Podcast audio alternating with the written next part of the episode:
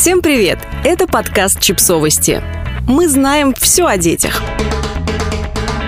Пять игр и родительских лайфхаков, которые помогут уложить ребенка спать. В родительском сообществе на Reddit поделились играми и лайфхаками, которые уложат спать вашего ребенка без слез, ритуалов, регистрации и смс.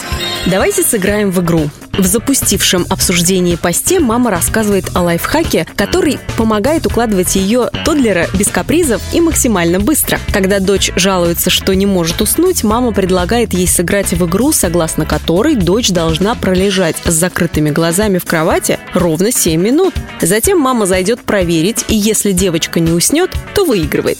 5 минут, и она уже спит, отчитывается авторка поста. Я чертовски горда собой и надеюсь, что эта игра пригодится вам сегодня ночью. Сонная фея. В комментариях родители делятся своими лайфхаками, действенными и не очень. Мы используем сонную фею. Она вроде зубной феи, но чтобы получить четвертак, ты должен проспать всю ночь в своей постели. Мы начали эту игру год назад, и теперь у моего сына целых 75 центов. Лол. Поделился способом другой родитель. Сонные гонки – хороший способ использовать соревновательный дух ребенка. Иногда мы устраиваем сонные гонки. Утром мы объявляем победителей, того, кто уснул первым, кто спал наиболее крепко и так далее. Делится опытом комментаторка. Главное – оставаться в кровати. Однажды я присматривала за шестилетней девочкой, которая не хотела засыпать, пока ее родители не вернутся, около двух часов ночи. Главное правило – оставаться в своей постели с выключенным светом. Она могла взять туда кукол, книги, ей можно было петь, но оставаться физически в кровати. Через 45 минут она уснула, рассказывает няня просто отдых. Моя дочь не хотела укладываться на дневной сон, хотя очень сильно устала.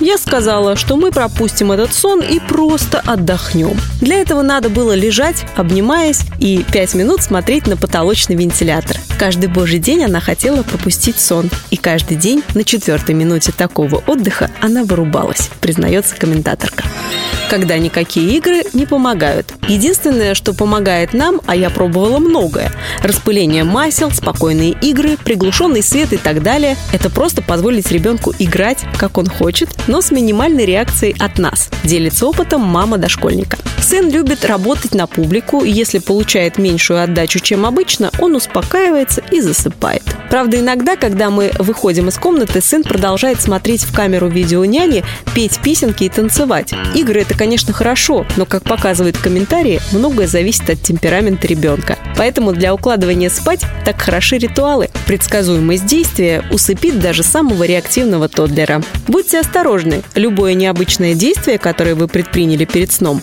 может стать частью ритуала. Подписывайтесь на подкаст, ставьте лайки и оставляйте комментарии. Ссылки на источники в описании к подкасту. До встречи!